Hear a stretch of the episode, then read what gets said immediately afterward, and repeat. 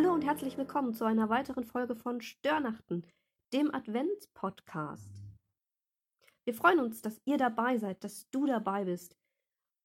Und das richtig Tolle an so einer Podcast-Geschichte ist, dass wir eben miteinander reden, Fragen stellen, Fragen bekommen. Macht das gerne weiter und macht das gerne mehr. Adventszeit ist eine Zeit der Begegnung. Auf eine unserer ersten Fragen, nämlich wie riecht dein Weihnachten? Was ist der Geruch der Adventszeit? Hat jemand geschrieben, Advent ist für mich fremd und vertraut zugleich. Und das nehme ich zum Anlass, heute euch einzuladen zu einem kleinen Sprung von der Stör an die Krückau. Und deswegen kommt der Input für den heutigen Tag nicht von mir, sondern von dort, von Julia. Schön, dass du an Bord bist und ich schalte rüber zu dir. Guten Morgen. Schön, dass du dieses Podcast-Türchen aufgemacht hast. Mein Name ist Julia und ich freue mich, dass ich bei Störnachten mitmachen darf. Einmal in der Woche feiere ich in meiner Gemeinde eine Postkartenandacht, jeden Dienstagabend. Ich habe dir auch eine Postkarte heute mitgebracht. Auf der Postkarte steht, lass mal werden, wer wir sein wollen. Ich glaube, wir werden alle beeinflusst von ganz vielen Dingen. Freunde, Familie, Schule. Es ist wie bei einem Weihnachtseinkauf, wo man irgendwann in so einen Rausch kommt und noch ein Päckchen und noch ein Päckchen mitnimmt. Da ist dann das richtige Handy drin oder die richtige Klamotte, der richtige Beruf, den meine Eltern für mich ausgesucht haben, das richtige Leistungsfach, von dem meine beste Freundin sicher ist, dass es das ist, was ich unbedingt machen soll. Jeder Umstehende meint es vielleicht gut aus seiner Perspektive. Aber wozu führt das eigentlich? Ich habe am Ende diese ganzen Tüten und Taschen, Päckchen und Pakete in der Hand und auf dem Rücken, im Rucksack, überall. Und wo bleibe ich da? Mir ging es viele Jahre ganz ähnlich. Ich hatte das Gefühl, den Erwartungen der anderen entsprechen zu müssen. Was dazu geführt hat, dass ich weder glücklicher beruflich erfolgreicher oder gar gesünder war. Das war echt keine gute Zeit.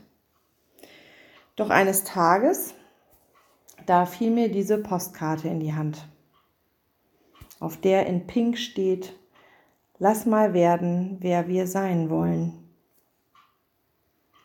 Ich fand die in Hamburg in einem tollen Zeitschriftenladen und musste sie einfach mitnehmen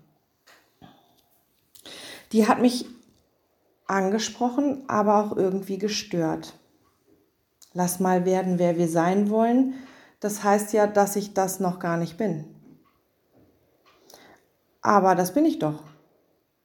Ich bin doch schon die, die ich wirklich sein will. Oder etwa nicht? Die Postkarte stand dann im Flur bei mir an einem Blumentopf gelehnt. Und immer wenn ich im Flur war, habe ich diese Postkarte gesehen. Und die störte mich. Und die nervte. Und die ließ mich nicht mehr in Ruhe. Ich habe in einem Psalm Folgendes gelesen. Das ist der 139. Vielleicht kennst du den schon. Da steht im 16. Vers, Deine Augen sahen mich, da ich noch nicht bereitet war und alle Tage waren in dein Buch geschrieben, die noch werden sollten und von denen keiner da war. Gott hat mich schon gesehen, da war ich noch gar nicht. Vielleicht hat er einen Plan für mich gehabt. Vielleicht hatte er was im Sinn.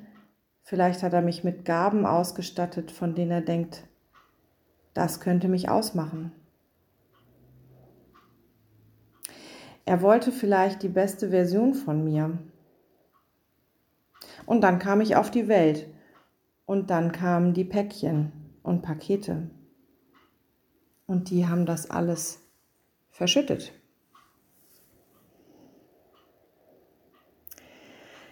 Wer hat mir bloß diese Karte geschickt? Wer hat mich da bloß gestört in meinem Päckchenrausch? Ich glaube, Gott war das. Der Beter des Psalms 139 sagt am Ende, und sieh, ob ich auf bösem Wege bin, und leite mich auf ewigem Wege. Ich finde das ganz schön. In meinen Worten heute würde ich vielleicht sagen, Gott, du möchtest, dass ich die beste Version von mir selber bin.